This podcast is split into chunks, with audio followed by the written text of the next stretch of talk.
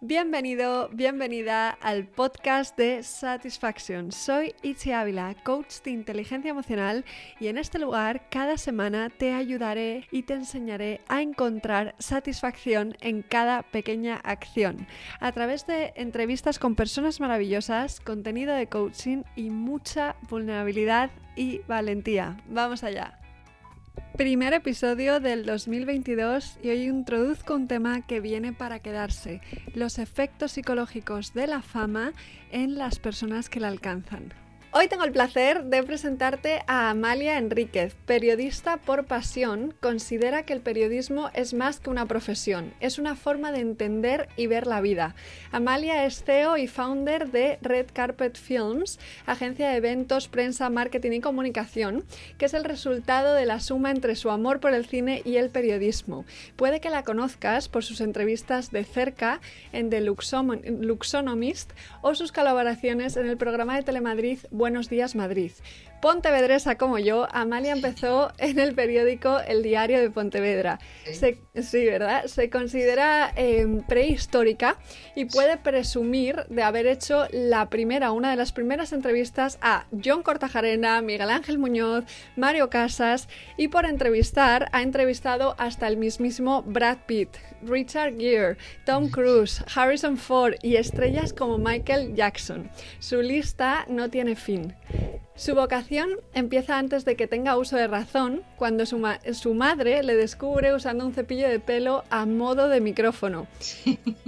y dice que nunca se ha arrepentido de dedicarse a jugar con la palabra. Es una experta en el arte de hacer preguntas y sobre todo en el arte de escuchar activamente. Descubrí a Amalia de una forma casual cuando estaba empezando a dar un giro a este podcast, del que ya os hablaré, y me parece la persona ideal con la que compartir hoy. Bienvenida Amalia y muchas gracias por estar aquí. Bueno, muchas gracias, ya, me, has, descolocado. Te has olvidado de uno de mis favoritos, vamos, ah. uno de mis favoritos, del sueño de mi vida. Que, mm. nunca pensé que llegaría a entrevistar y que lo conseguí. Creo que, ya sé quién es. Ah, vale. Steven Spielberg, ¿puede ser? Ah. No, además, ¿sabes lo que pasa? Que cuando tú, cuando tú tienes un sueño, aspiras a algo con alguien que no da entrevistas, mm, pues bueno, pues, pues nada, no sé cómo decirte, te queda en eso, en un sueño, ¿no? Y yo me acuerdo el día, esto fue cuando hará, no sé cuántos años tiene la película Lincoln, puede tener mm. como cinco o seis aproximadamente, ¿no? Más o menos. Entonces, él resulta que cuando vino por España estaba haciendo gira por Europa con Daniel Deleuze. Entonces, eh, Fox, Nieves Peñuelas, que era la directora de comunicación de Fox, me llamó. Yo estaba en la radio de aquella, en abc.radio, con, con Melchor Miralles. Hacía todo lo de cine y tal. Entonces me dijo, oye, mm, ¿te apetece? A ver si como si quien no quiere la cosa. Ella, que es amiga mía, sabe, sabía de mi fascinación por él, ¿no? Oye, ¿te apetece entrevistar a Spielberg? No. Y digo, ¿me estás tomando el pelo? Y se ríe y me dice, no, no te estoy tomando el pelo, pero mira lo que pasa. Viene con Daniel Deleuze a esto, solamente va a dar una entrevista, quiere que sea radio. Y entonces he pensado en ti. Digo, vamos. De cabeza, ¿no? Diría? No, no, de cabeza. Y fueron 20 minutos mmm, maravillosos. O sea, con él y con, y con Daniel, con los dos juntos. Pero no podía imaginarme mejores anfitriones, vamos.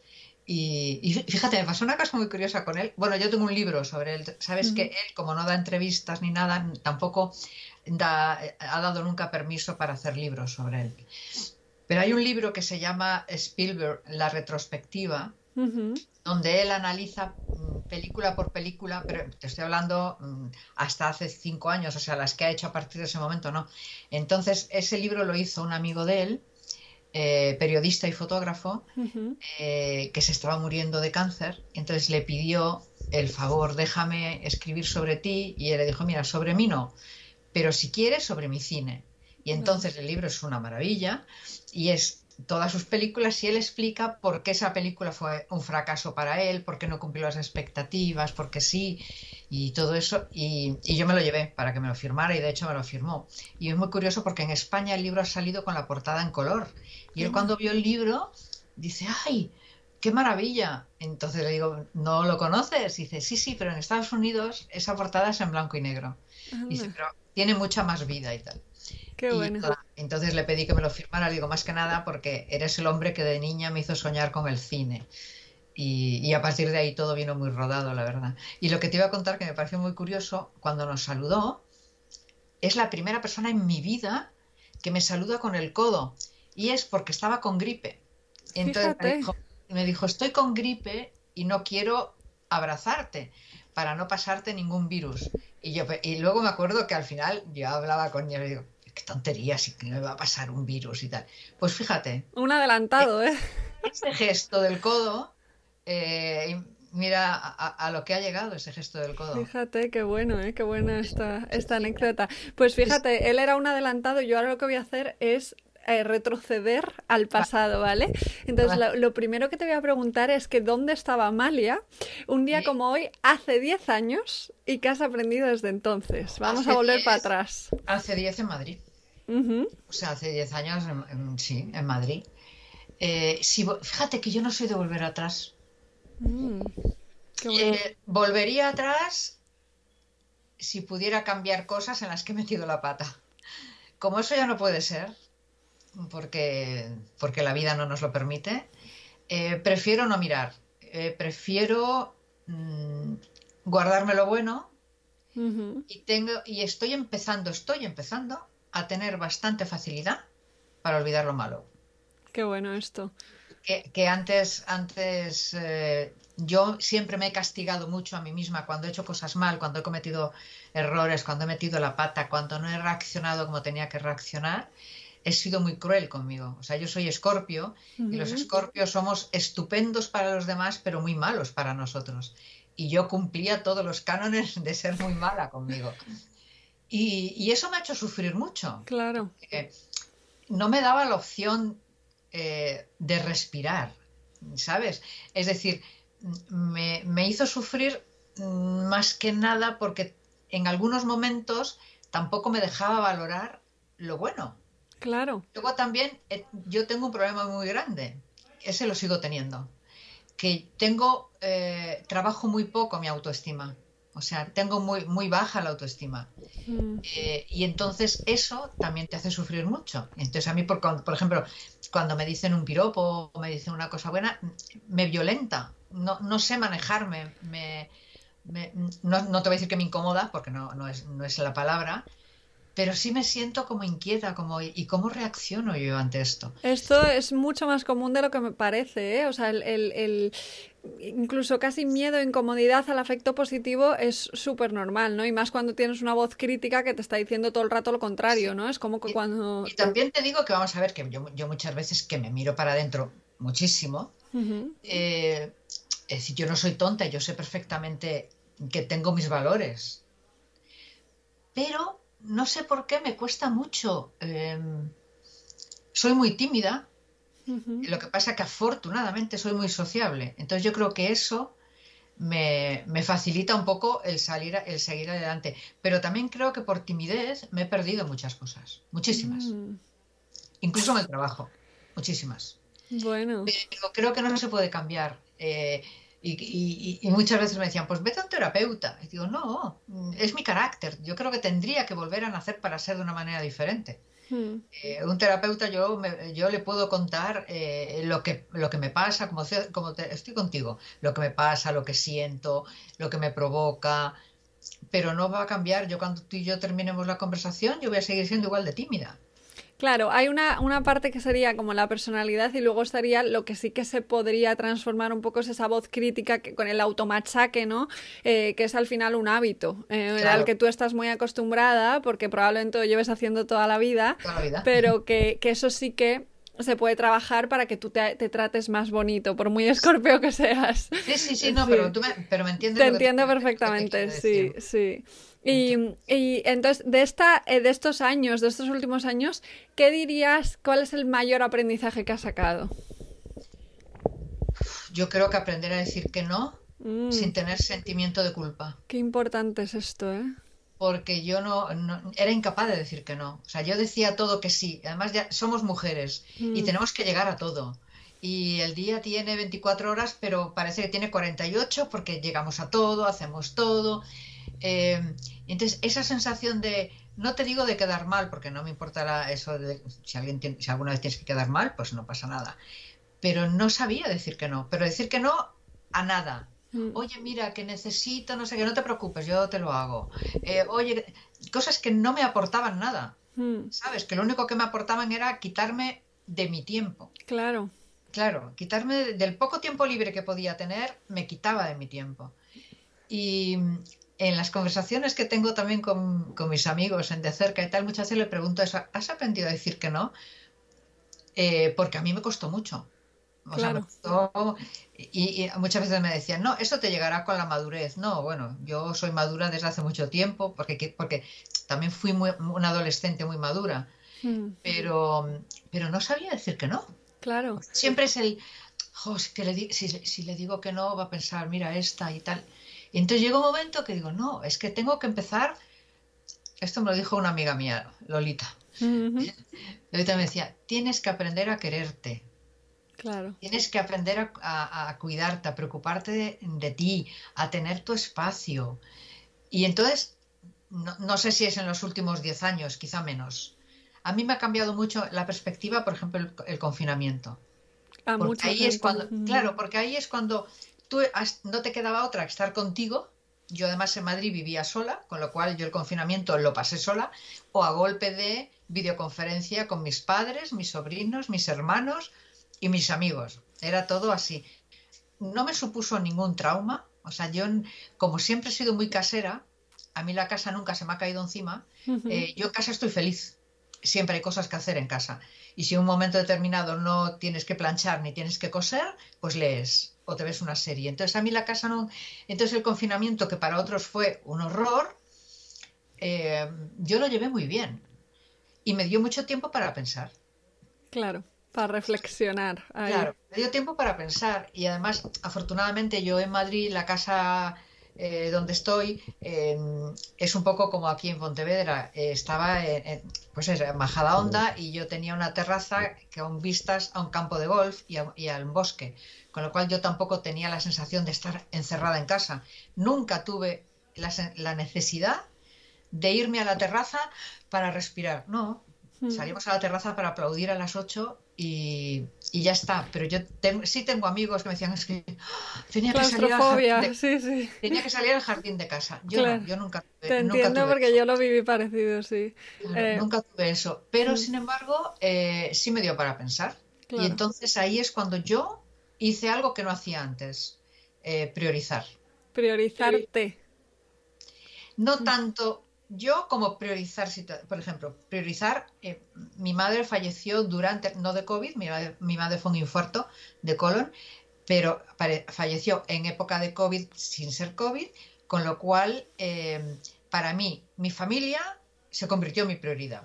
Bueno, hmm. mi padre, básicamente mi padre por su edad, por sus circunstancias y por todo mi familia, mi trabajo obviamente, porque tienes que pagar las letras de la casa, y luego ya estoy yo, pero eh, entre mi padre y mi trabajo ya estaba incluida yo, por así decirlo, ¿sabes? Claro, eran parte de lo que... Claro, exacto, era, era parte de mi necesidad.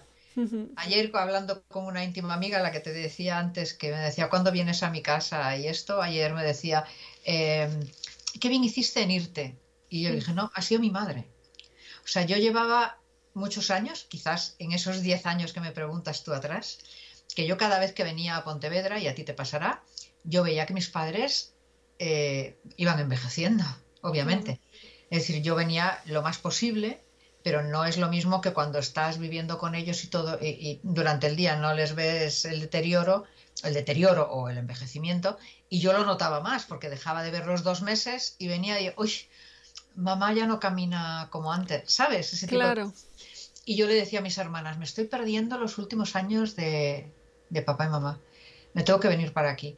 Pero claro, siempre tienes que encontrar algo, o, no sé si es que yo tenía que encontrar algo que me hiciese dar el salto. Es verdad que en ese momento eh, tenía la televisión, tenía lo mismo que tengo ahora, eh, más lo de Telemadrid, que era presencial. Entonces, bueno, era más complicado. Viene la pandemia, donde ya todo se paraliza en cierta medida, porque yo estuve tres meses sin ir a la tele y cuando empecé a ir, las entrevistas eran así como esta. El invitado no venía a plató, el invitado lo hacía por pantalla. Y entonces es cuando fallece mi madre y ahí es cuando me cambió. Tomas la decisión. Sí, mi madre que además, eh, eso me lo ha dicho mi padre, yo no lo sabía. Eh, mi madre siempre decía, Amalita volverá a Pontevedra porque ella es muy gallega. Mm, Galicia calidad, que es que nos llama de vuelta. Y papá me decía, y yo siempre decía, que va, que va, ella está feliz en Madrid y tal. Pues mira, a ella le habría gustado verme aquí y es la que ha conseguido que me viniese. Mm, la que ha marcado esa decisión. Sí, entonces fue, yo creo que a lo mejor hacía falta, pues eso, mm, un punto de inflexión. Totalmente, totalmente. Vital, vital otra cosa.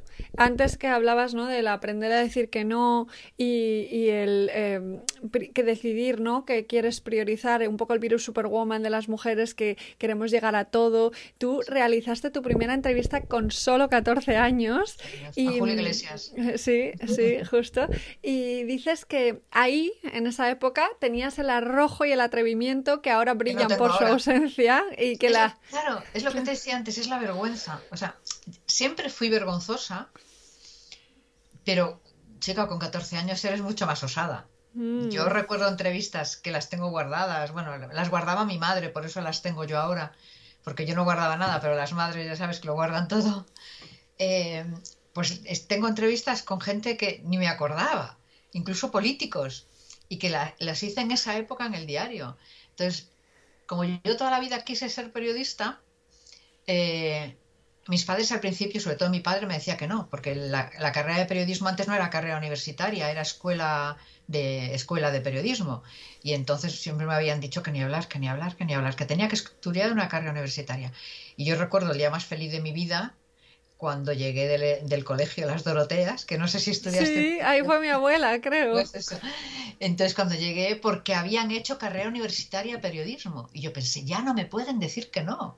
Entonces mm. llegué a casa cuando a veces me preguntan, dime alguno de los días más felices de tu vida. Digo, el día que por fin yo vi la puerta abierta a hacer mi sueño, que a lo mejor me iba a equivocar, a lo mejor resulta que todo era mi imaginación y, y eso no era lo mío, que también puede ser, ¿sabes?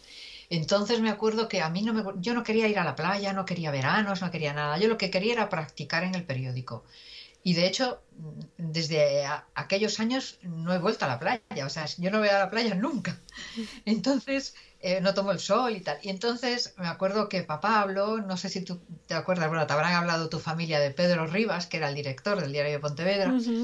Y dijo, por favor, cógeme a la niña porque lo que quiere es hacer prácticas, no quiere estar de verano, no tiene tal. Mis padres tenían una casa en San Genjo y yo me venía todos los días al diario de Pontevedra, hacía autostop, ¿te acuerdas? Autostop, wow. Fíjate qué locura, que ahora no me atrevería a hacerlo ni loca porque las cosas han cambiado mucho hasta en eso. Mm. Hasta no sabes quién te va a coger. De aquello era como seguro. Fíjate, fíjate era, claro, era muy diferente las todo. cosas que tiene la vida, ¿no? Entonces yo me ponía en, en el cruce de San Genjo en la carretera y me venía todos los días y volvía en autobús. O sea, yo mis veranos eran... Y entonces cuando llegué al diario, me acuerdo que Pedro, hombre, era, bueno, o sea, esta niña, a ver, pues mira, no, no la vamos a poner a traer cafés y tal, pero mira, como en Pontevedra en el verano vienen muchos famosos, ala, dedícate a los famosos, como diciendo, a ver si eres capaz y tal. Y fíjate, Fíjate, fíjate. Fíjate. O sea, me puso en el camino, porque a lo mejor se me hubiera dicho, dedícate a los políticos. Te hubiera, ido, hubiera sido por otro lugar, ¿no? Nunca se sabe. Pero sí que es verdad que tú dices que según has ido creciendo, ¿no? Ha ido aumentando esa timidez o eh, ese miedo a hacer el ridículo, ¿no? Que podemos tener. Yo creo que te vuelves más sensato, ¿no? Bueno, sí, también a veces perdemos un poco la espontaneidad según cómo se mire, ¿no? Sí. Eh, eh, ahí, ahí depende. Hombre, yo sí tengo confianza y en las entrevistas si tengo confianza mm, no pierdo ni la espontaneidad ni, el, ni la sorna gallega que tengo mucha de vez en cuando ni ese tipo de cosas. Con la gente que no conozco soy mucho más cautelosa, sí. Claro, pero es verdad que tu profesión, en tu profesión también estás muy expuesta, o sea, has estado trabajando en televisión, etcétera. Entonces, ¿cómo gestionas tú esa timidez, ese posible miedo al que dirán o hacer el ridículo en un contexto, en una profesión eh, en la que te expones tanto?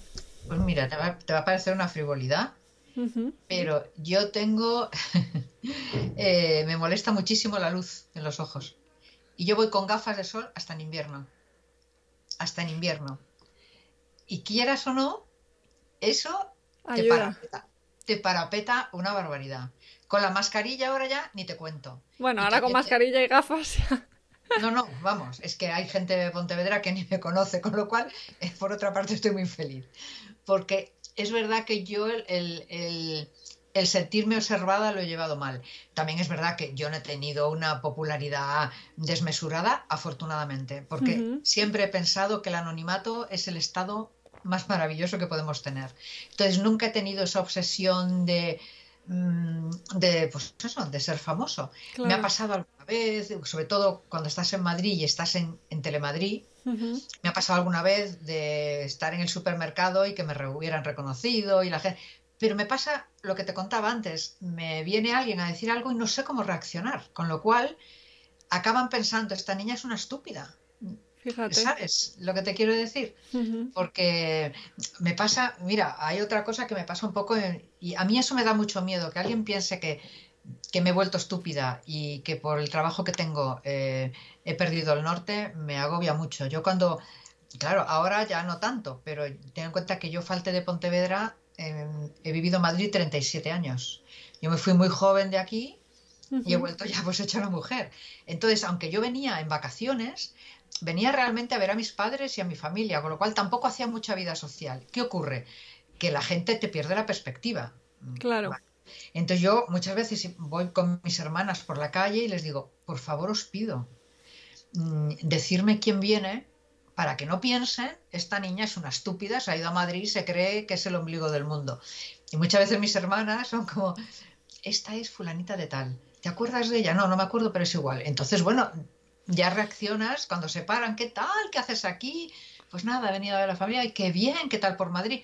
Y ya no sabes con quién estás hablando, pero es igual. Pero me agobia mucho, pues eso que tú, que, te mm, contaba. Entonces, cuando alguien se me acercaba y tal, mi agobio también siempre fue que no pensaran mm, que se me había ido los pies del suelo, ¿sabes? Que me había afectado la vanidad y que se me había acrecentado el ego, porque yo sigo siendo la misma que salí de aquí y sin ningún tipo de problema. Claro. Y además pues creo que eso es lo que me hace a mí ser estar más mm, acorde conmigo misma, o mm. más tranquila. Totalmente.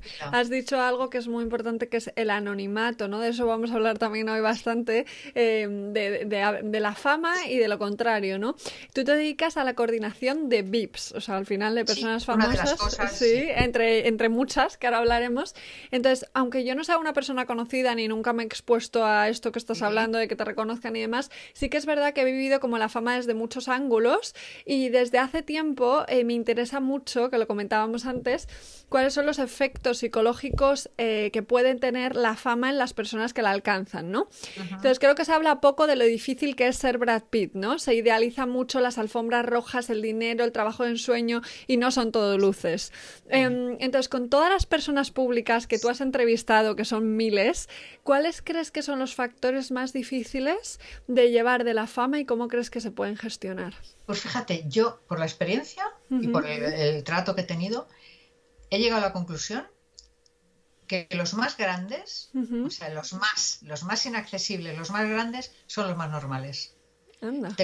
Te, contaba antes lo de, lo de Spielberg, pero tengo algún caso más. Mira, por ejemplo, el día de Spielberg hubo una cosa muy curiosa y tú que has estado relacionado con actores lo sabes. Ellos tienen alrededor un aparato de gente brutal.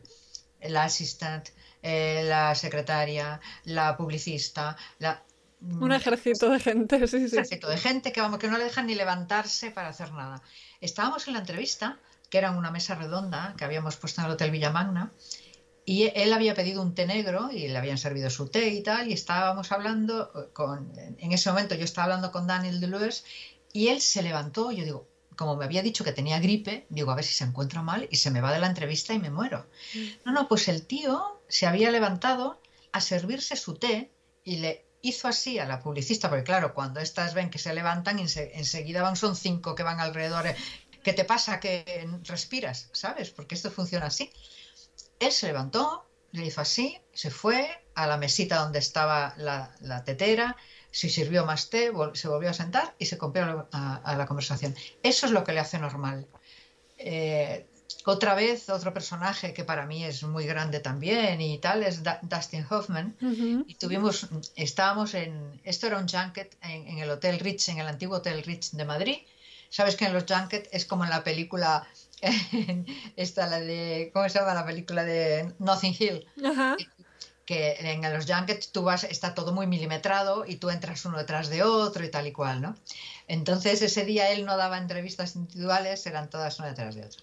Y yo iba detrás de una compañera mía de Antena 3 Informativos. Y entonces me dice la, la publicista de España, vamos a tener que hacer un break porque tiene que salir a pasear. Y yo pensé, ¿cómo?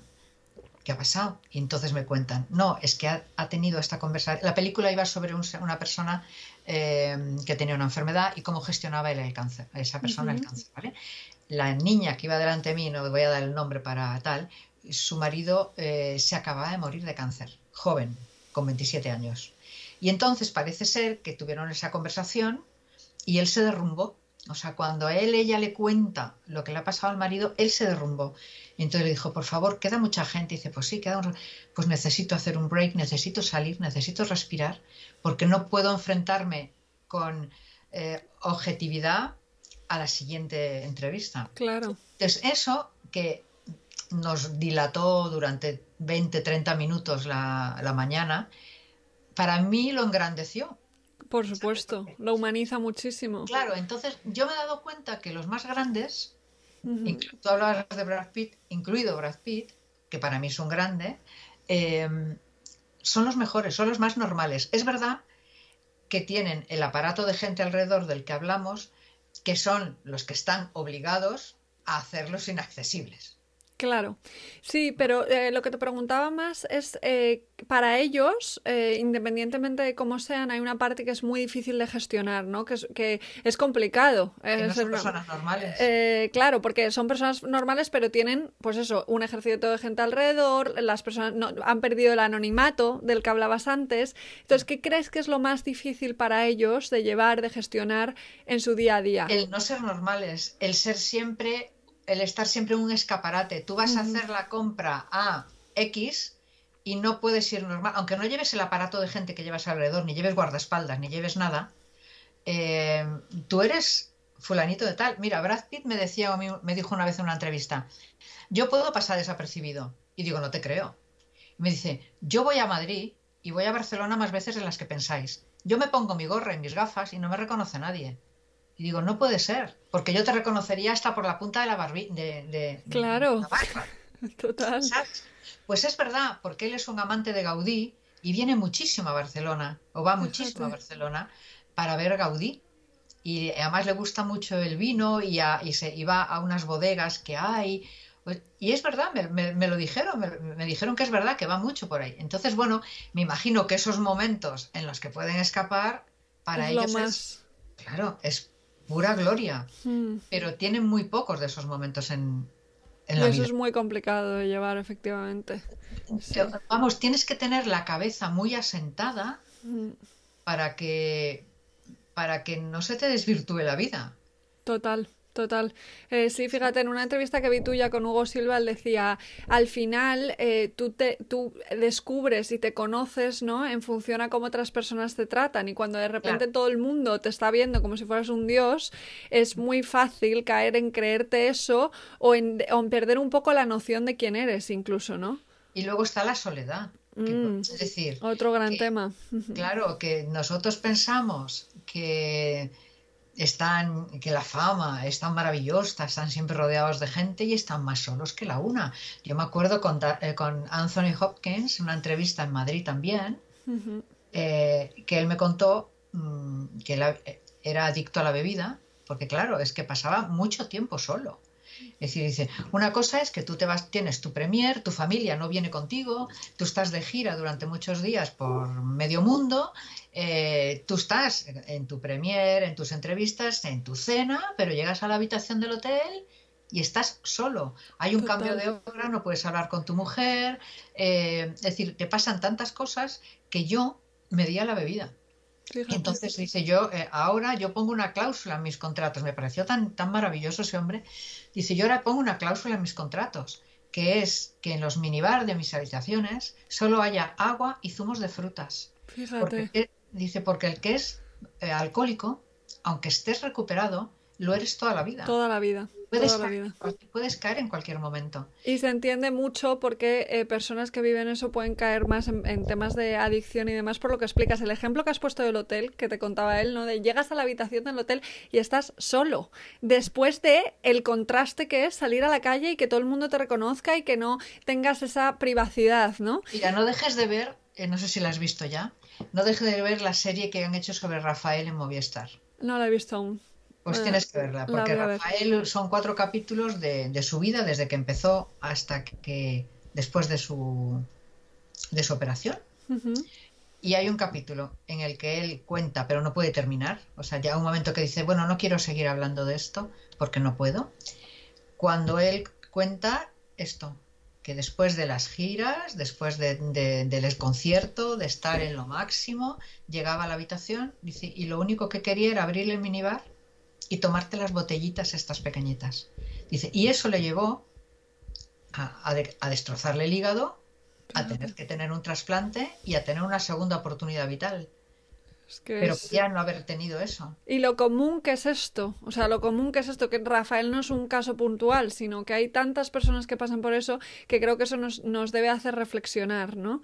yo, em, hmm. muchas veces, cuando hay veces que dicen, jo, es que este, este actor, es que está todo el día bebido y tal, yo muchas veces, o no te voy a decir que lo justifique, porque siempre pienso que hay otras vías, ¿no?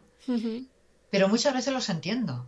Claro, total. Por eso, muchas veces, por eso te digo que la fama es muy chula la fama es fenomenal, pero yo en vez de fama prefiero el reconocimiento.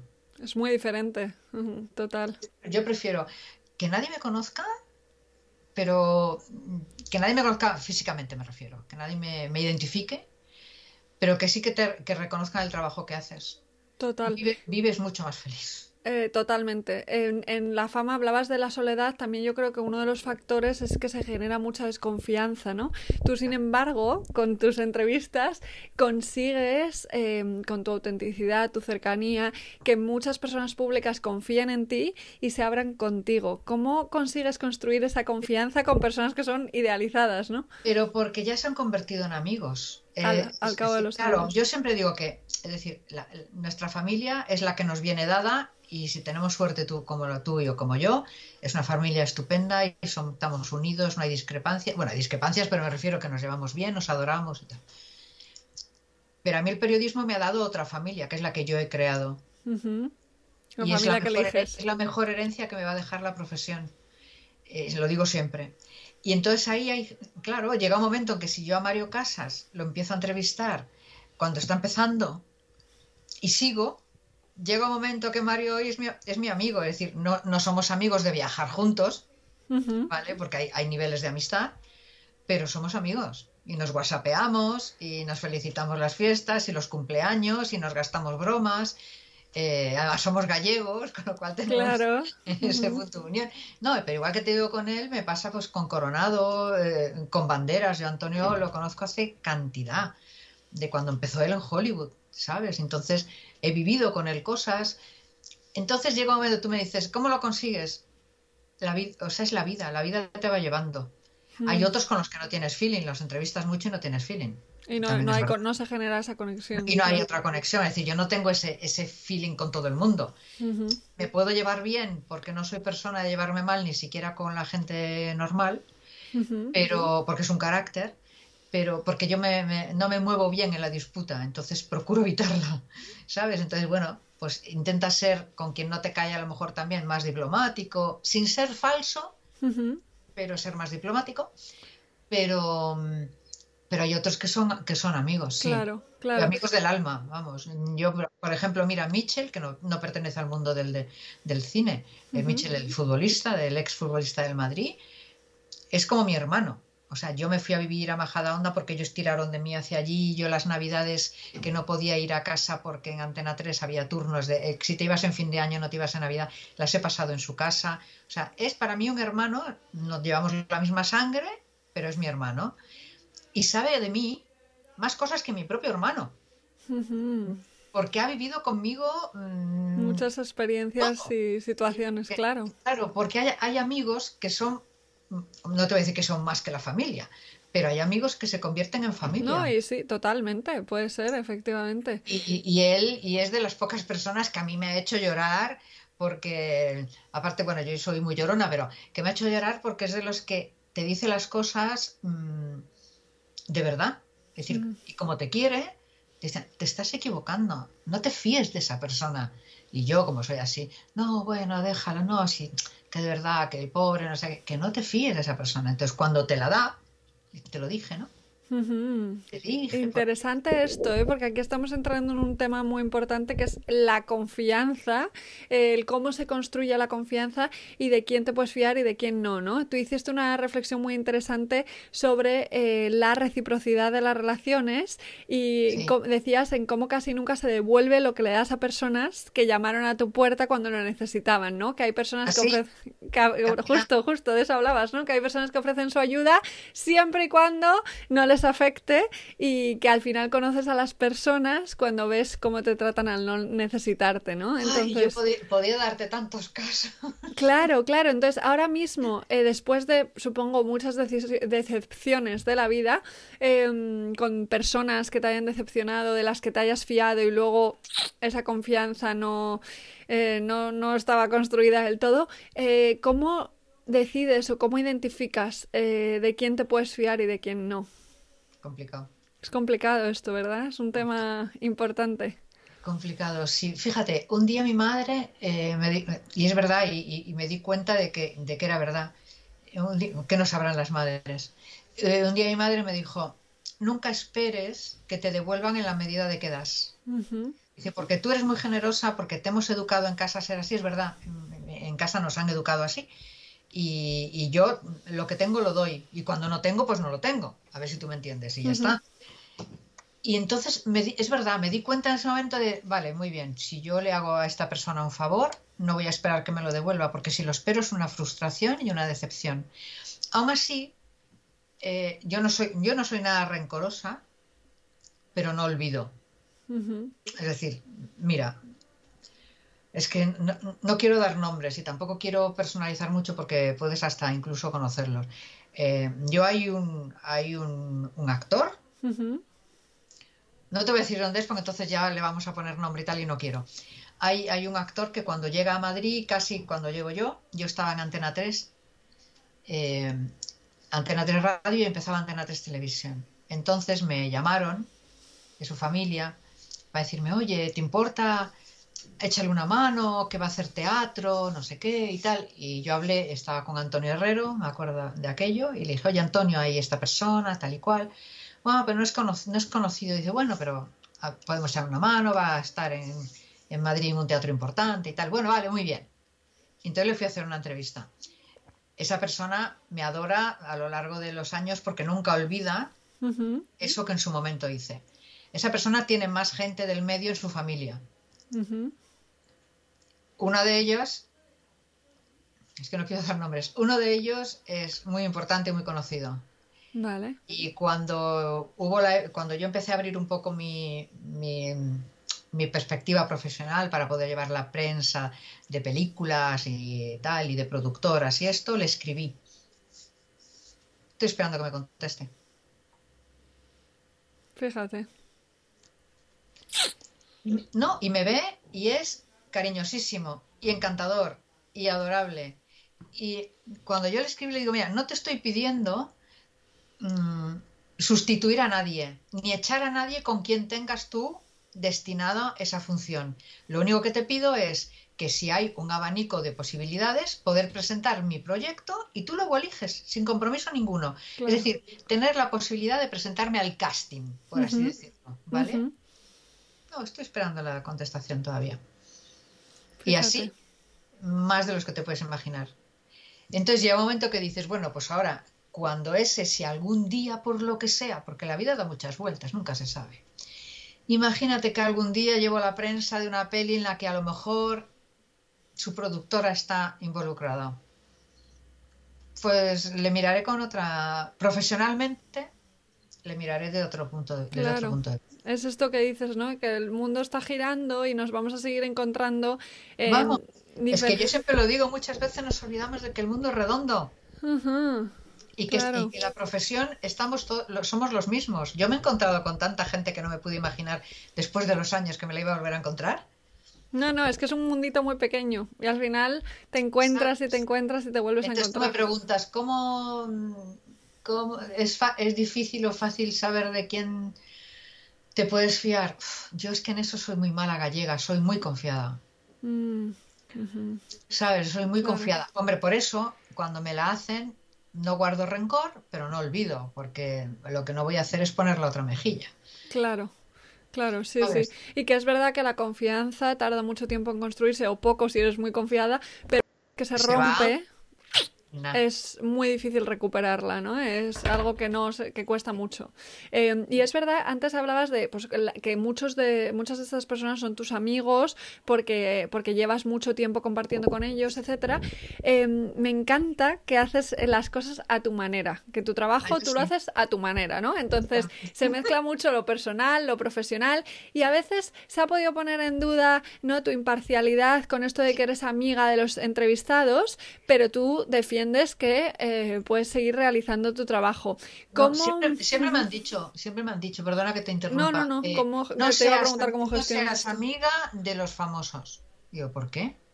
Es decir, para mí, Mitchell, por ejemplo, es mi amigo. No es un futbolista de élite. Para mí es mi amigo. Eh, no sé, o sea, cuando están fuera de, de- de lo que es su ámbito profesional, para mí son mis amigos. Me da igual que sea arquitecto, profesor de máster, Exacto. eh, futbolista, eh, ganadero o portero. no sé cómo decirte, es que me da igual en ese sentido. Mm, sí es cierto, yo procuro eh, que, que la, es decir, a ver cómo te diría, yo procuro no traicionar la amistad, es decir, es verdad que yo me he perdido muchas exclusivas por ser amiga, lo sé, pero esa es una elección que yo hago y es mi problema. Exacto. Es verdad que el ser amiga también me ha dado otras que si no lo fuera no me lo hubieran dado. A mí me pasó una cosa, la puedo contar porque salió. Día de Reyes me llama el jefe de prensa de, de, mm, Albert Rivera. Albert Rivera es amigo, pero no es amigo mm, íntimo, ¿sabes? Somos amigos, nos llevamos bien y tal, pero no es amigo íntimo. Me llama el jefe de prensa y me dice, mira, pasa esto, Albert se va a separar de su pareja, eh, mm, van a empezar a salir noticias y tal, entonces queremos llegar antes de que salgan. Eh, puedes hacer un artículo, Albert quiero que lo hagas tú, y puedes hacer un artículo que no dé muchos datos, pero en el que se diga que se separa de su pareja y tal. Y digo, vale, este fíjate que era un domingo, día de Reyes. Tiene que salir mañana. Entonces, claro, yo llamo a. El domingo está todo cerrado, pero bueno, yo, yo llamo a la directora, a Pilar García La Granja, la directora de Luxonomy, y digo, Pilar, me pasa esto, no te, por favor, porque a, a todo esto me dijeron, no puedes contar lo que vas a contar. Digo, ya, pero yo a la directora tengo que decirle, Pilar, para que Eh, muevas va- claro. máquinas, mm, pasa esto. Entonces lo cuenta Pilar y Pilar me dice, por supuesto, faltaría más, vamos, levantamos máquinas y lo que haga falta. Y al día siguiente salió.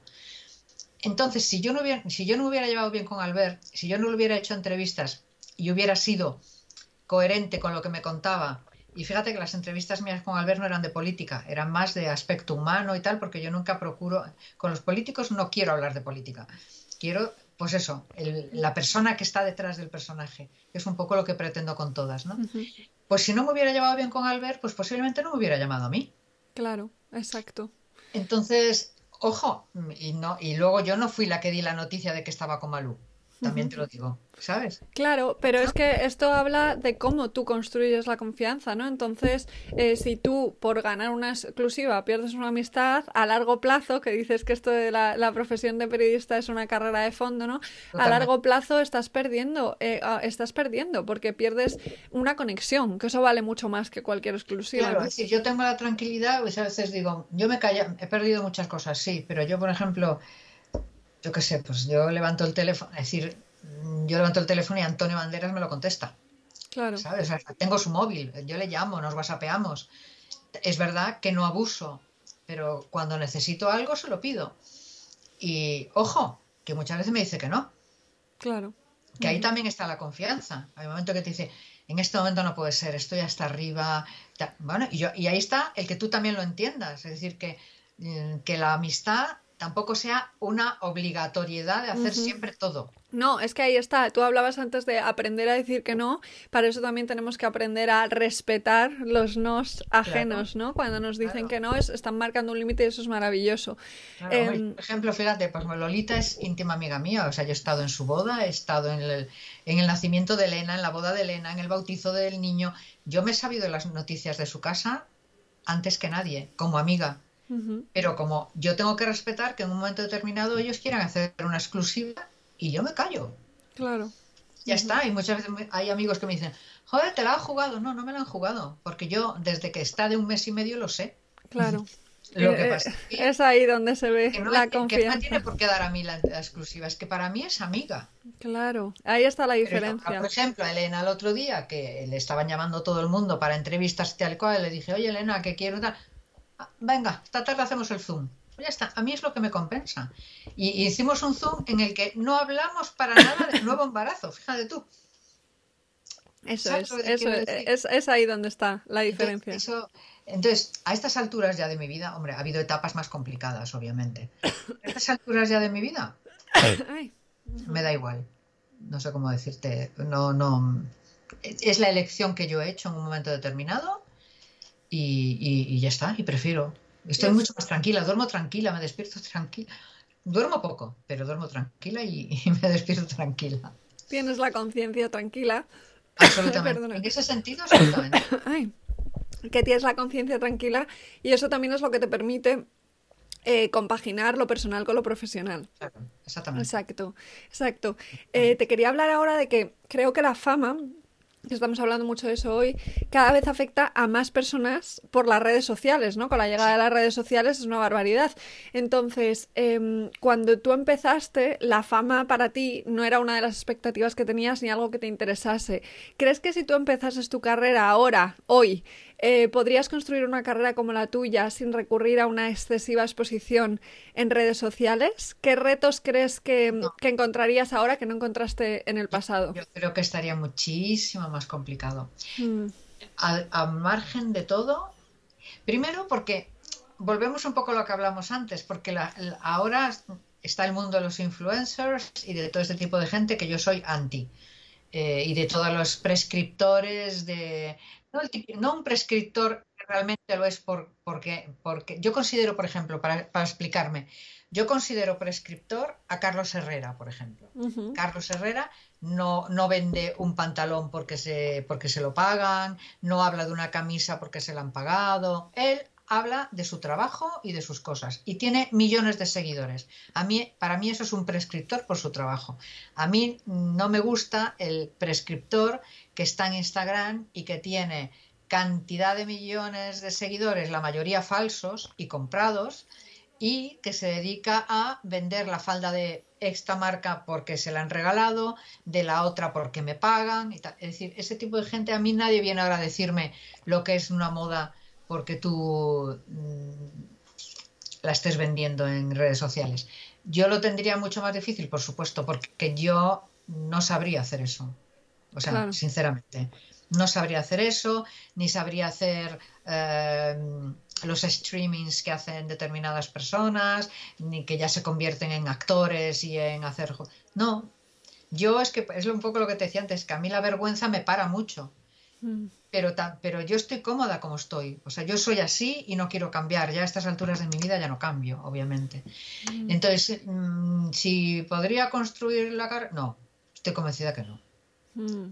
Que esto es interesante también porque es ver cómo ha cambiado todo en una dirección en la que ahora parece que hay que tener que te dediques a lo que te dediques, hay que tener como unas cualidades eh, de eh, que te llevan a la fama, un carisma, un estar delante de la cámara todo el rato, un eh, manejar las redes sociales, etcétera. Que bueno. Bueno, nuestra profesión tiene un nivel de intrusismo que viene de muy atrás. Y ahora, pues eso, es más importante un, un influencer que tú. Yo recuerdo no hace mucho que fuimos a un pase a una productora, a una distribuidora, perdona, de una película, y al llegar estaba pues el, periodista de cine del país, el del mundo, o sea, los, que estamos siempre, y un grupo de influencers, que era una que salía en Instagram con tema faldas, unos peluqueros argentinos, una no sé qué. Dijimos, ¿y esto qué es? No, es que han venido para el pase de prensa. No, no. Si vosotros queréis hacer un pase de prensa con influencers, los hacéis pero la gente del cine, que lleva, los críticos, los que llevamos toda la vida con esto, no. ¿Y por qué nos plantamos? Si no, a día de hoy estaríamos todos mezclados. Que en cierta medida estamos mezclados, porque tiene más valor uno que tiene 125.000 seguidores a yo que tengo 15.000.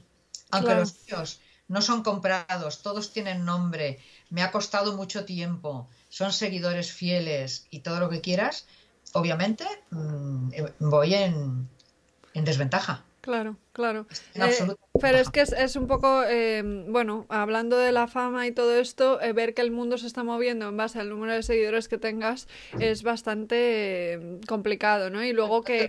Ni para los actores. A mí hay actores que me han dicho que les sí. su contrato que cuántos seguidores tenían en Es que va por contrato y muchas veces en castings esto está pasando ya cuando están en las fases finales que hay que decidir a qué mm, actor o actriz cogen para un personaje, lo eligen en función al número de seguidores. Entonces... Es, un, er-, es, un, error. Mira, yo alguna vez lo he hablado con Mario, porque Mario tiene millones.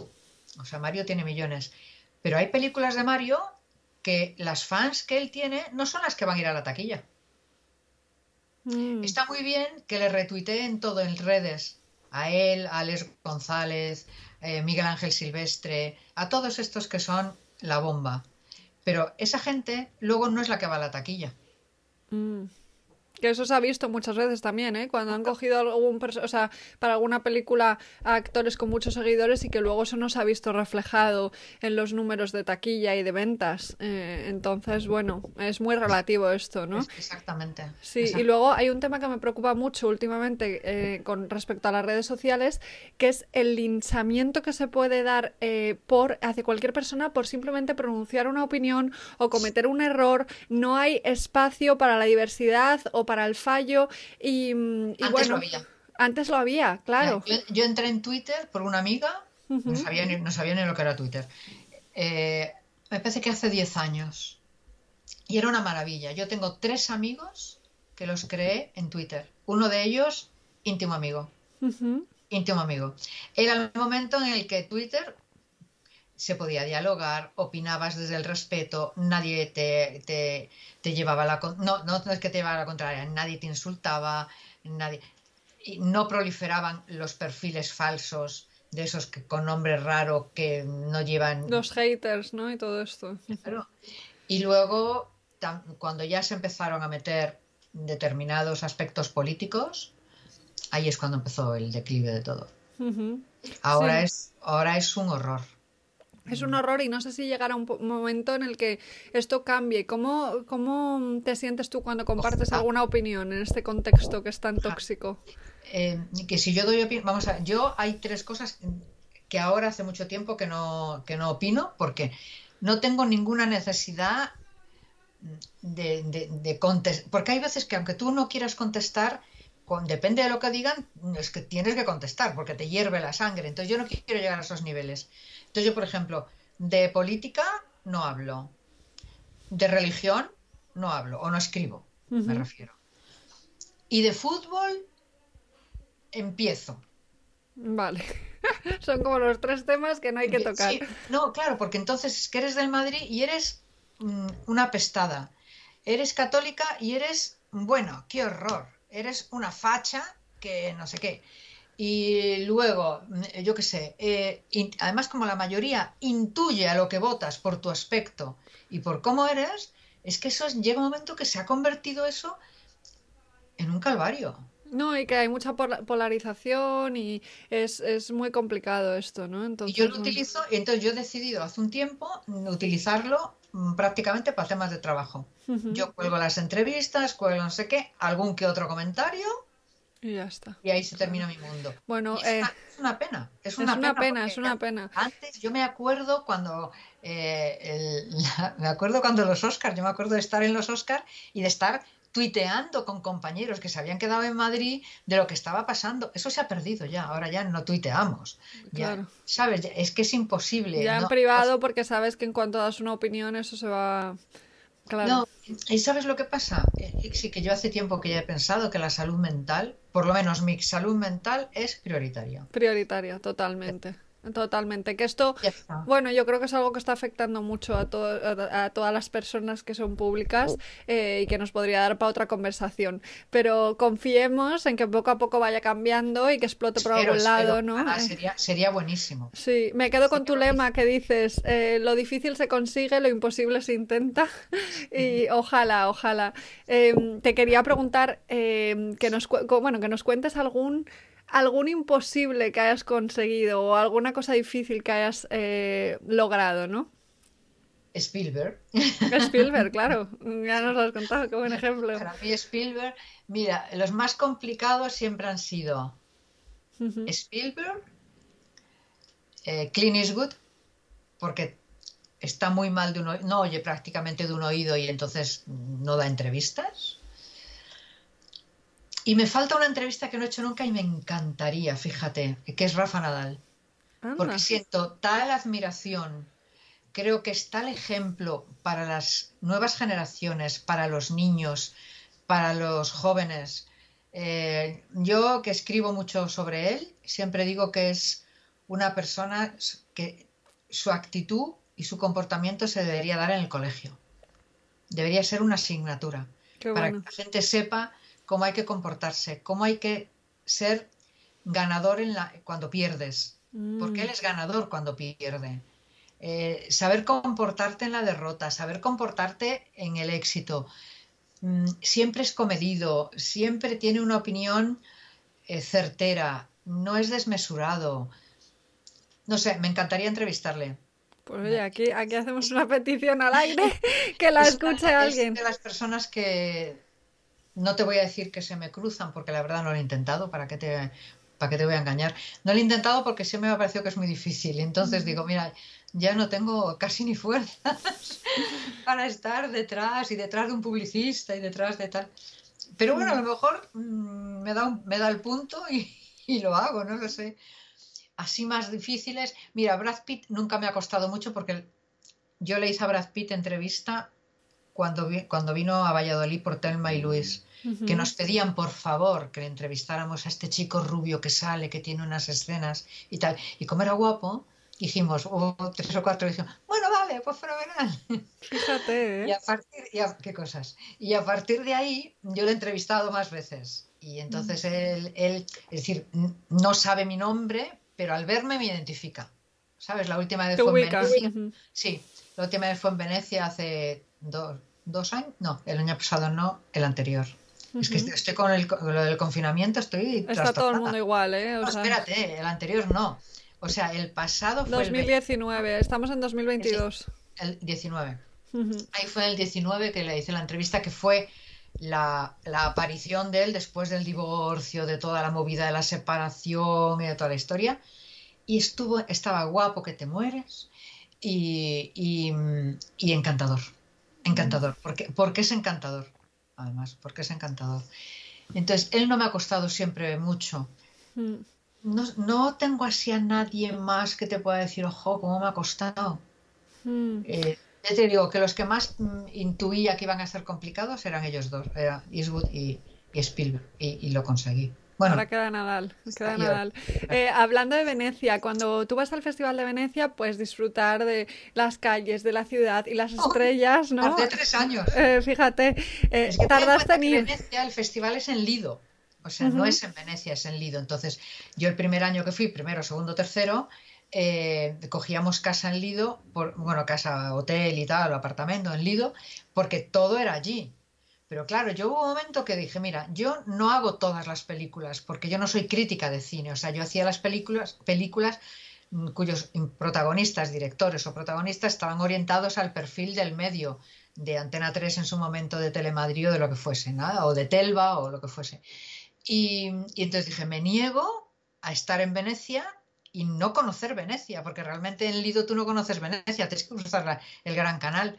Entonces, a partir del cuarto año, yo me cogí primero un apartamentito en, que estaba en Ponte Rialto y ahora, desde hace cuatro, un hotelito que está detrás de la Plaza San Marcos y que tengo los vaporetos al lado, con lo cual, fenomenal. Es un hotelito muy pequeñito, familiar, que, que además el, el cocinero es estrella Michelin y haz, todo lo hace él en el desayuno, hace los corazones, hace los bizcochos, hace las magdalenas, es todo natural. Qué gozada. Y, y nada, y estoy encantada. Entonces ya te digo, me decías, ¿conoces la ciudad? Uy, yo la conocí a los tres, de los tres, cuatro años. Fíjate, claro, pero la cosa es que en lo que hablábamos antes, ¿no? Del anonimato, los, las estrellas que van ahí tienen las ventajas de ser quien son y que les tratan genial y no sé qué, pero al final no pueden disfrutar del anonimato paseando por... Eh, eh... no tanto, porque se, se, nota, o sea, muchos van a pasear, pero tienen, llevan a todos los guardaespaldas alrededor, con lo cual se nota...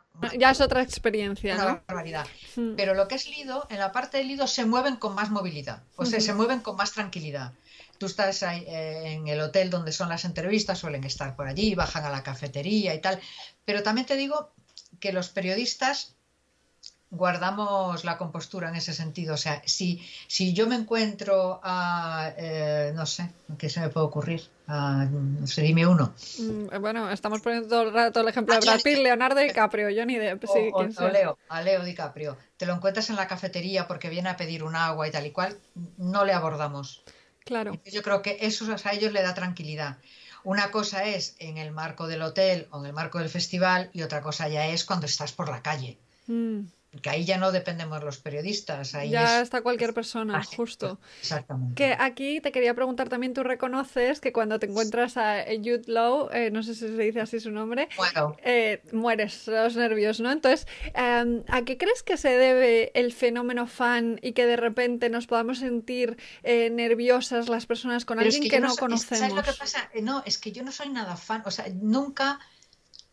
Vamos a ver, además creo que lo he escrito alguna vez yo nunca he hecho una cola de dos horas ni de dormir en el fuera de un, de un pabellón, como hace mucha gente que se va con su, con su mantita Toda la noche, por tener una entrada con alguien que yo quisiera. O sea, jamás lo he hecho en mi vida. Quizás porque he tenido la oportunidad que al ser periodista siempre te facilitan los accesos y todo ese tipo de cosas. Entonces, yo ese, ese fenómeno fan, incluso el delirio de la época de.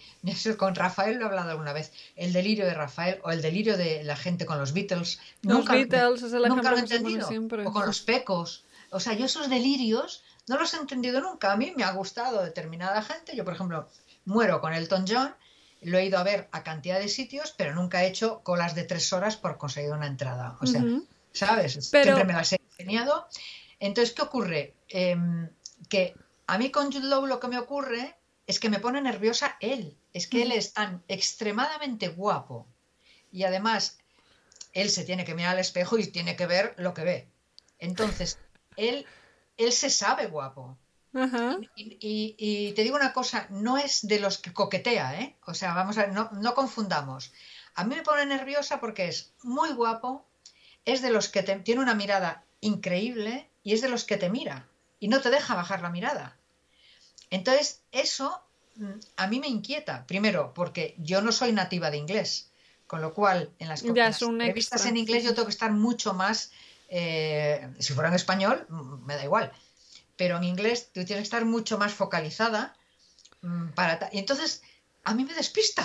O sea, es que yo le miro y me despista y entonces me pone nerviosa porque tengo que estar centrada y, es una belleza que me, que me, que me descoloca.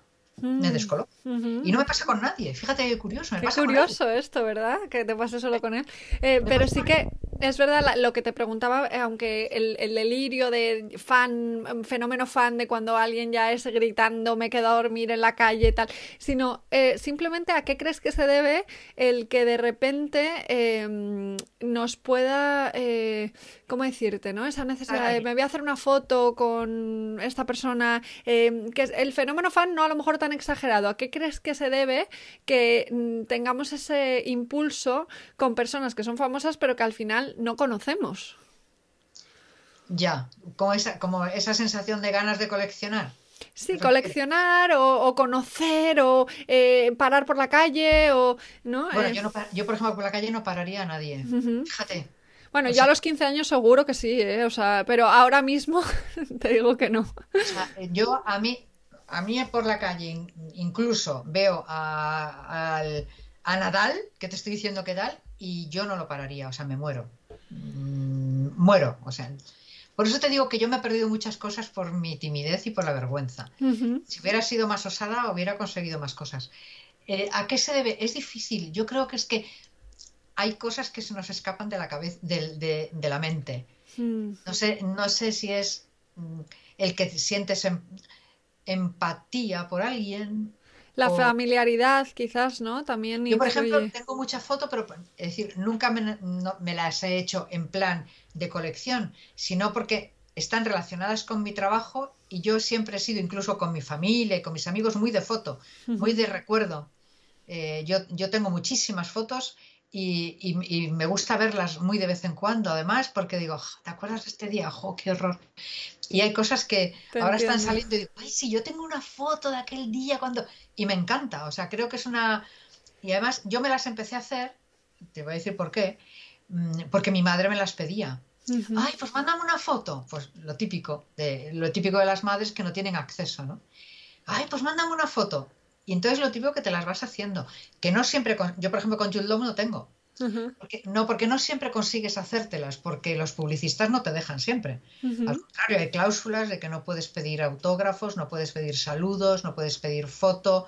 a mí me pasó una... Por eso digo que luego ellos son más encantadores. A mí me pasó una vez con Harrison Ford, que me quería hacer una foto porque es otro de los que impresiona la primera vez que les ves, por la voz, por, por cómo es su estructura de de, hombre grande y de y además muy elegantón y tal.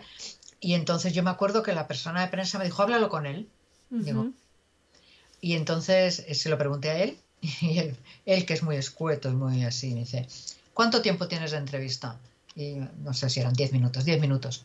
Bueno, tú piensa cuánto tardas en hacerte la foto y en que te dé el saludo. Si no te pasas de los 10 minutos, lo que tú quieras. Entonces, bueno, tú calculas, bueno, muy bien, pues a las 8 corto la entrevista y le pido el saludo para el programa y me hago la foto. Y muchas veces las tienes así, ¿sabes? Pero... En, hablabas en, bueno, en tu empresa en Red eh, Carpet Films, hablas de la figura del publicista, que es un perfil muy potenciado en Hollywood y que aquí no tanto, ¿no? Entonces, ¿en qué consiste exactamente? O sea, ¿qué hace el publicista para que para la gente que no, que no lo sepa? Es que, por ejemplo, pongamos a Antonio Banderas, ¿vale?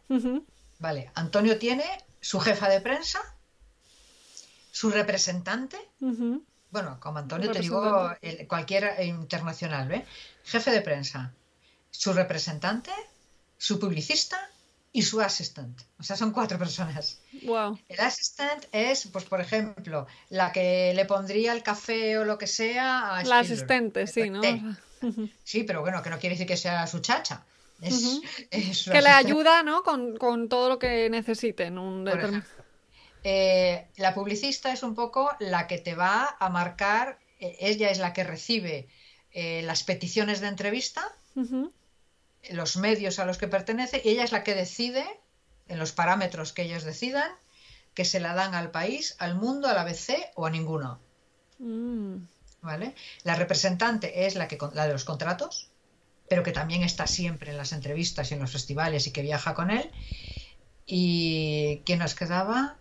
Eh, a ver, has dicho, la jefa de prensa. La jefa de prensa, que es un poco la intermediaria entre el actor y el publicista. Y la, y, la publicista. O, el vale.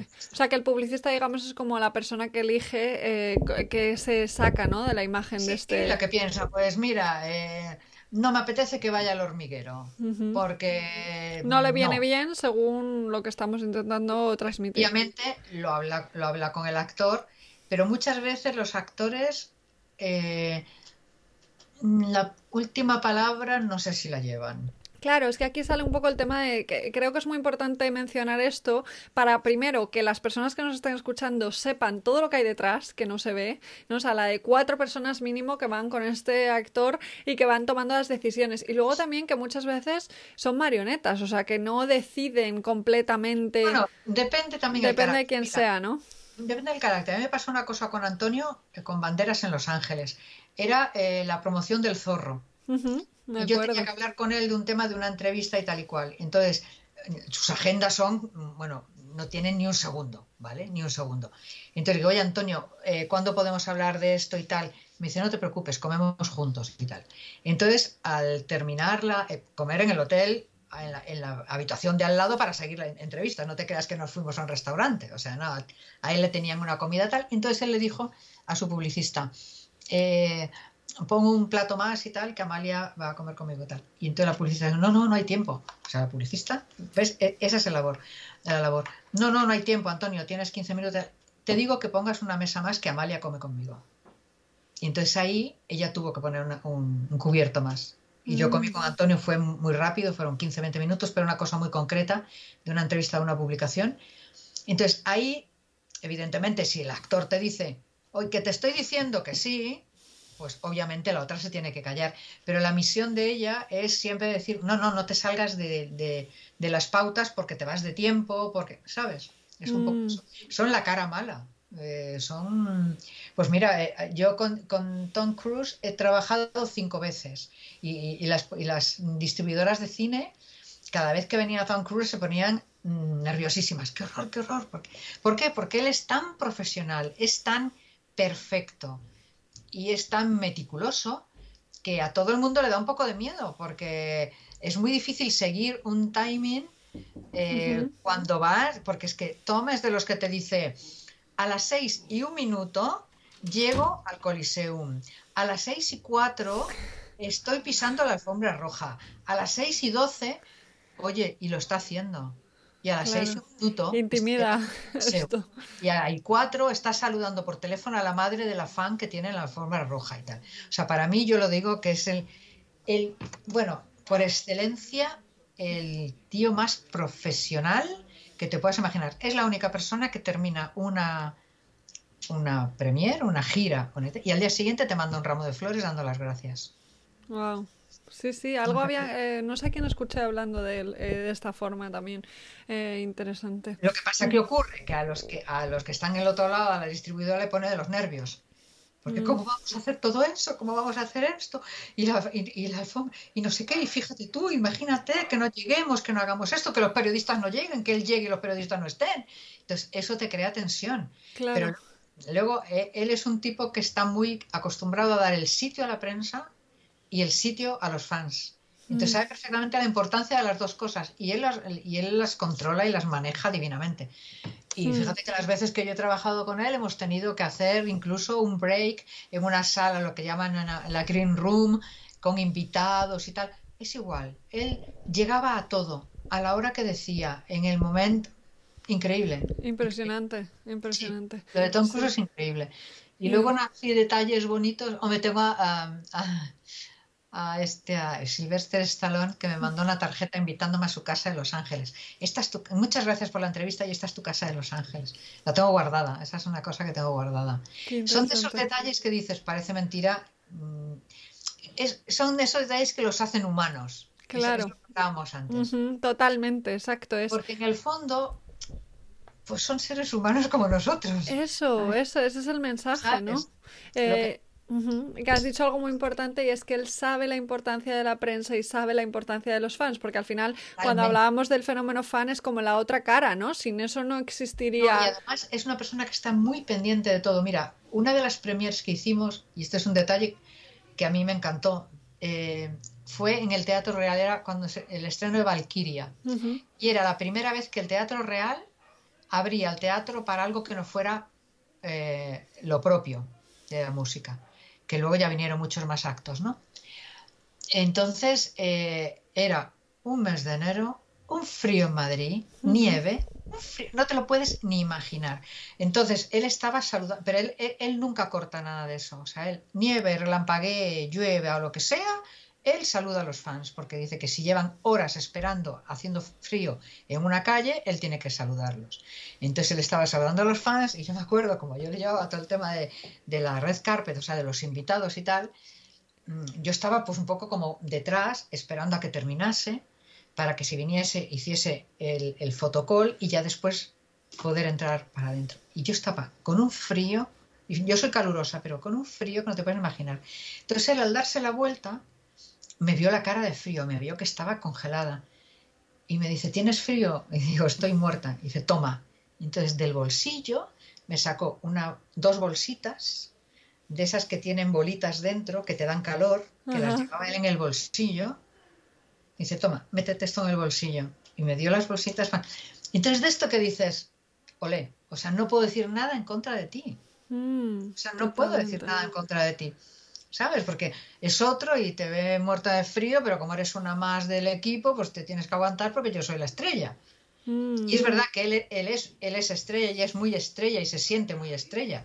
Hmm. Pero no deja de ser humano en ese tipo de cosas, ¿sabes? Que es muy importante, ¿no? Y aquí yo creo que entra el cómo gestionar el ego eh, y cómo hasta qué punto una persona decide mostrarse vulnerable, mostrarse humano o, colocarse en ese rol de estrella de soy de otro planeta, ¿no? pero él lo, él lo combina bien. O sea, Hace una buena combinación entre ambos. Él lo combina bien, es decir, él está delante de los focos y es súper mega estrella y está con las fans y es estrella, pero cercano. Cercano. Claro.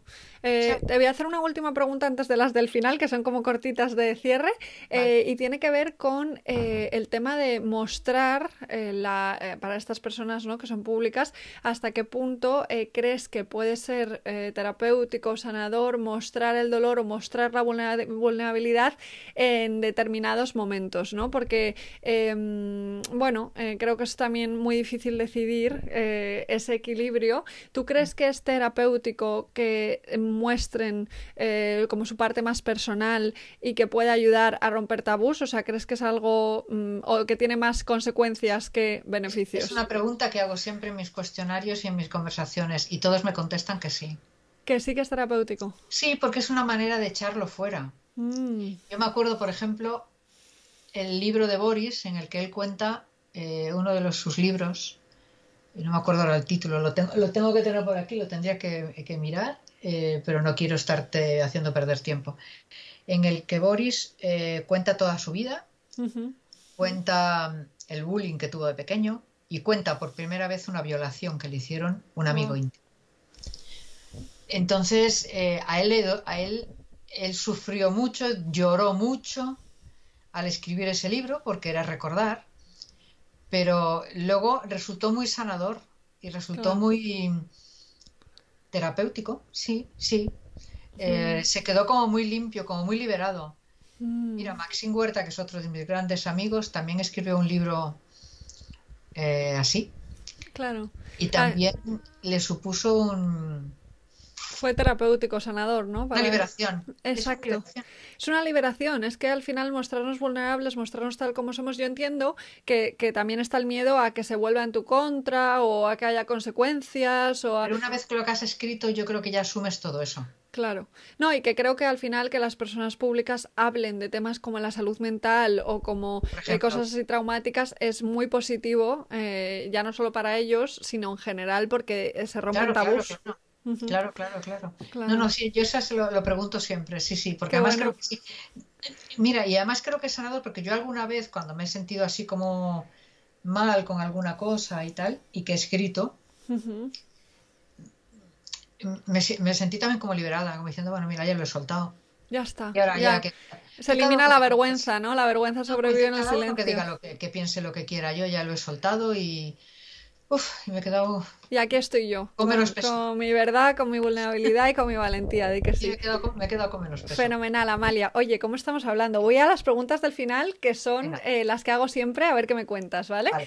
Eh, la primera sería, eh, ¿quién te ha inspirado especialmente a nivel profesional y por qué? ¿Y a quién te gustaría que entrevistas en un, en un episodio de este podcast? De toda la gente que me has nombrado ya, a Ah, ver que, lo entrevistes tú. Sí, eh, aquí, aquí, en este, en, en este podcast. Ay, eh, ¿qué me ha inspirado a mí? Fíjate, no, no, no me ha inspirado a nadie. Es decir, yo es que desde muy, muy, muy, muy niña quería ser periodista. Es que no ten- desde que tengo uso de razón. Y ya te digo que mi madre lo pensaba antes. No hay nadie que me haya a mí realmente inspirado. O sea, yo creo que era algo, una no obsesión, pero era una vocación. Es que lo mío es pasional, lo mío es pura vocación. Eh, ¿a quién tienes que entrevistar? A ver a qué me Hay dices. tanta gente. Brad hija. Pitt no lo veo inaccesible, Mira, pero. te encantaría, por ejemplo, Ricardo Darín. Te encantaría Javier Cámara. Te encantaría Maxim Huerta. Te encantaría Boris. Eh, es que hay mucha gente. Qué maravilla. Pues vamos a por ello, poco a poco, paso a paso. Es que, es que hay mucha gente. No sé, Sí. Coronado. Mm, Eh, no, bueno, Carmen Machi, por ejemplo, que Carmen es la bomba. maravillosa. No sé, es que hay tanta gente. Antonio. Nada más y nada menos. Vale. Yo me lo apunto todo. Genial, Amalia. Vale. Siguiente pregunta sería: ¿qué asignatura añadirías en todos los colegios del mundo si pudieras? Rafa Nadal, te lo dije antes. Ah, una asignatura de Rafa Nadal, qué interesante. Y sus Rafa valores, Nadal, ¿no? no, no, es decir, Rafa Nadal, eh, su actitud, su, Su actitud. comportamiento, eh, su... Ay, es que es todo lo que te he dicho antes. Sus es valores y todo. el saber, per- el saber perder, el saber ganar cuando pierde, el, el no insultar nunca a un compañero, el Qué tener siempre la palabra medida, el ser inteligente porque lo es y tiene su eh, percepción de las cosas y no se muerde la lengua cuando tiene que explicar algo. Lo ha hecho últimamente con el caso de Djokovic eh, en, en Australia, eh, en contra de lo que pensaba la mayoría de sus compañeros, pero él explicó la situación. Yo creo que es que es una, es una, es una lección de vida ese niño. Mm. Yo siempre pienso que qué orgullo para esos padres, para esa mujer, de verdad, de- y para los amigos tenerlo de amigo. Qué bueno esto, qué original tu respuesta, me encanta.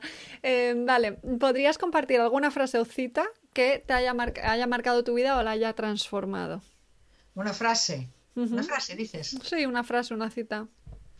Eh, siempre te digo, siempre te digo la que tengo, la de lo difícil, lo, lo Que la difícil, hemos mencionado.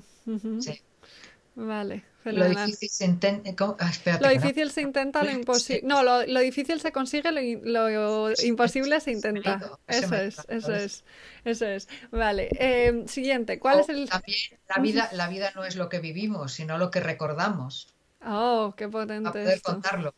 La vida no es lo que vivimos, sino lo, que recordamos. Totalmente cierto. Lo que recordamos para poder contarlo. Y la historia que nos contamos, ¿no? De lo que, de lo que Claro, vivimos. porque el- el- lo que tú recuerdas para contar es porque, un poco lo que hablábamos casi al principio, cuando tienes la posibilidad de olvidar lo malo del pasado y lo has dejado ahí. Entonces no es todo lo que has vivido, sino lo que recuerdas para poder contarlo. Total, qué potente esto. Me encanta. Siguiente, ¿cuál es el libro que más recomiendas? ¿Qué más recomiendo? Uno que el título no tiene nada que ver con, lo conocerás, El monje que vendió su Ferrari. Ah, sí, me encanta. Buenísimo, buenísimo. Qué bueno esto. Genial. Pues lo, lo, veo- tengo en la mesilla permanentemente junto con El Principito. Ajá, dos. Hay tres, en este momento tengo tres siempre, en un, en un montículo aparte de los que estoy leyendo, ¿no? Que es el diario de Ana Frank, Ajá. El Principito y el, el monje que venció, que vendió su Ferrari, eh, que me lo leo bastante porque me, hace pensar. Qué bueno, me encantan, me encantan los tres. Qué bien. Vale, nos quedan dos. La siguiente es. ¿qué tres cosas haces cada día para cuidarte? Mm, ¿Para cuidarme por dentro o físicamente? Como tú quieras, eh, me vale todo. Eh, madrugo, no sé si eso es bueno para cuidarse, pero bueno, tengo, o sea, lo que soy es muy disciplinada en horarios. Y bueno, quizás porque ya el cuerpo está acostumbrado a eso. O sea, yo madrugo, desayuno pronto, desayuno pronto y sano, eh, como a media mañana, a mi hora de comer, a media tarde, mi hora de cenar. Soy muy europea en horarios, cuando estoy en, en casa y tal, muy europea. O sea, soy de comer a la una y media y de cenar siete y media, ocho.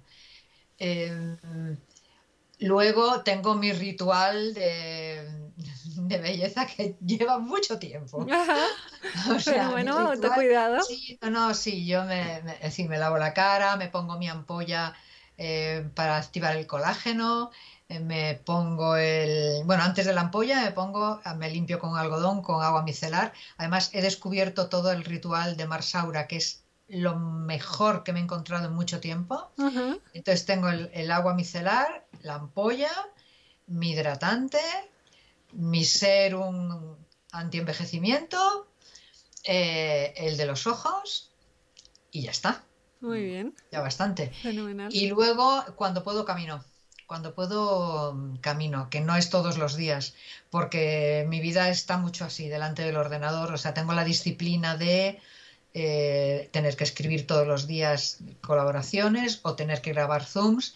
Y ahora además me, me he metido con dos cursos de la Junta, uno para que es el Word avanzado y otro Excel avanzado y me tienen loca y me tienen trastornada porque el del Word termina el, do- el 10 de el 10 de febrero y tengo que hacer el examen el primero esta tarde, o sea que me tiene loca. Uy, pues Y sí, no, pero ¿sabes lo, sabes lo que pasa? Lo he querido hacer, lo que pasa que sí es verdad, me he dado cuenta primero que, que ya no tienes la agilidad mental de los 20 años y, y cuesta mucho más entenderla, entender muchas cosas. Y segundo, que es verdad que todas las aplicaciones de Word no son las que yo necesito para mis cosas, es decir, a lo mejor tablas, jeroglíficos y tal no me vienen a cuento. Entonces me cuesta más.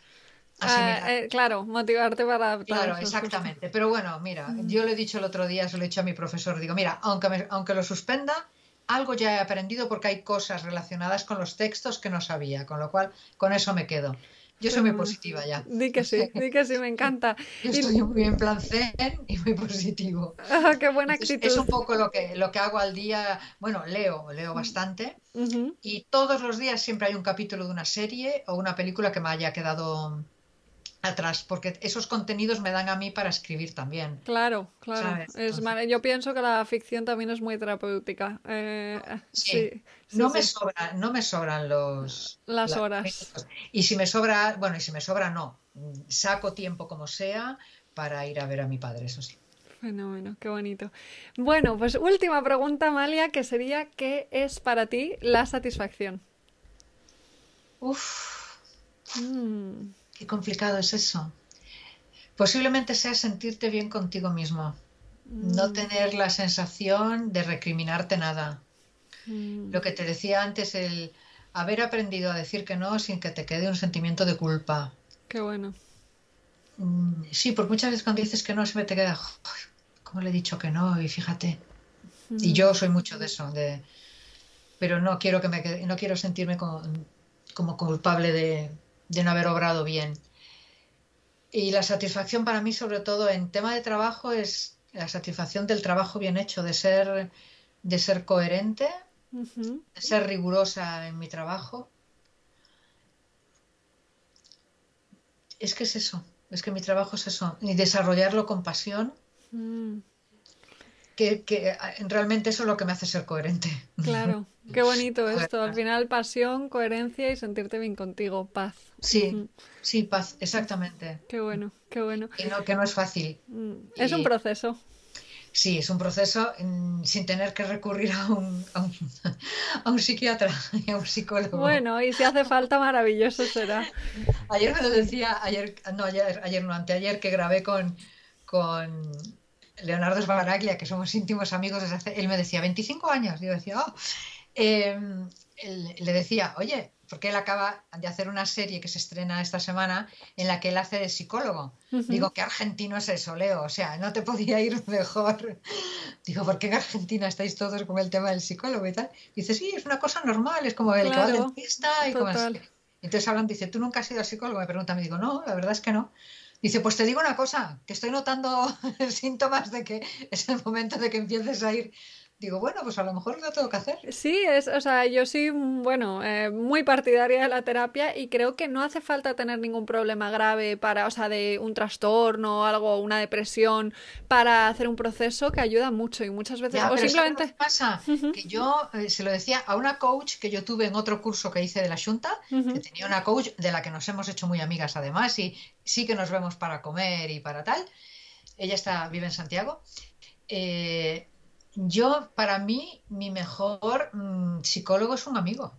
Claro, hay una diferencia, esto es algo que me preguntan muchas veces, que es como, bueno, si ya tengo a mis amigos, si tengo a mi gente querida, ¿para qué quiero yo ir a un coach o a un terapeuta? Y la diferencia, digamos, es que un amigo que te quiere, ¿vale? Siempre te va a responder desde sus filtros en base a lo que cree que es mejor para ti. Perdona, yo tengo el perfecto. Mitchell no hace eso. Ah, ¿no? Es muy objetivo, a lo mejor es terapeuta. Mitchell me da duro. O sea, que mira, Mm. No, no, pero te da duro en base... te encantaría entrevistar. Fíjate, pues yo feliz. Eh, pero quiero decir que te da duro en base a sus creencias de lo que es bueno o malo, ¿sabes? Eh, o sea, al final, por ejemplo, el, eh, el blog- a lo que yo me dedico, ¿no? Que es de lo que puedo hablar, el coaching. eh, el- a través de preguntas y no de mi juicio personal, de lo que yo pienso en base a mis creencias y tal, a través de preguntas y a través de herramientas, el ayudarte a que tú decidas eh, y, y cambies o transformes cosas, patrones, hábitos que tienes ahí de toda la vida, eh, creo que, que es muy positivo y que es diferente que la... Bueno, pues lo acabaré haciendo, que ya me vas a acabar Te convenciendo. estoy convenciendo para cerrar Pero esta tengo que tener tiempo. Sí, tengo que tener tiempo. Hay que este- dedicarle tiempo, desde luego, Claro, tiempo y es- energía. y en este momento tampoco lo tengo. Claro, pero bueno, ya... los cursos, sí. Poquito a poco, paso a paso, una cosa detrás de la otra. Que, que, oye, qué placer, qué alegría haber compartido esta conversación. Estoy segura de que va a ayudar mucho y algo que en lo que yo ahora estoy muy interesada, que es humanizar y des- desmitigar o desidealizar el tema de la fama, que tú de esto sabes un rato, así que No, gracias. pero bueno, que yo no soy famosa para nada. Bueno, pero por todo lo que Pero has sí vivido. convivo con mucha gente muy famosa. sí, Exacto, verdad. exacto. Así que un placer enorme, yo creo que va a ayudar mucho y que Lo va a mismo te digo. Ixa, ya me contarás. Hasta aquí ha llegado la fascinante con Amalia. Espero que la hayas disfrutado tanto como nosotros grabando. Recuerda que eh, para empezar el año con buen pie puedes pedir tu consulta de coaching gratuita en itziavila.com. Nos vemos pronto con más y mejor. Todo mi amor y satisfacción.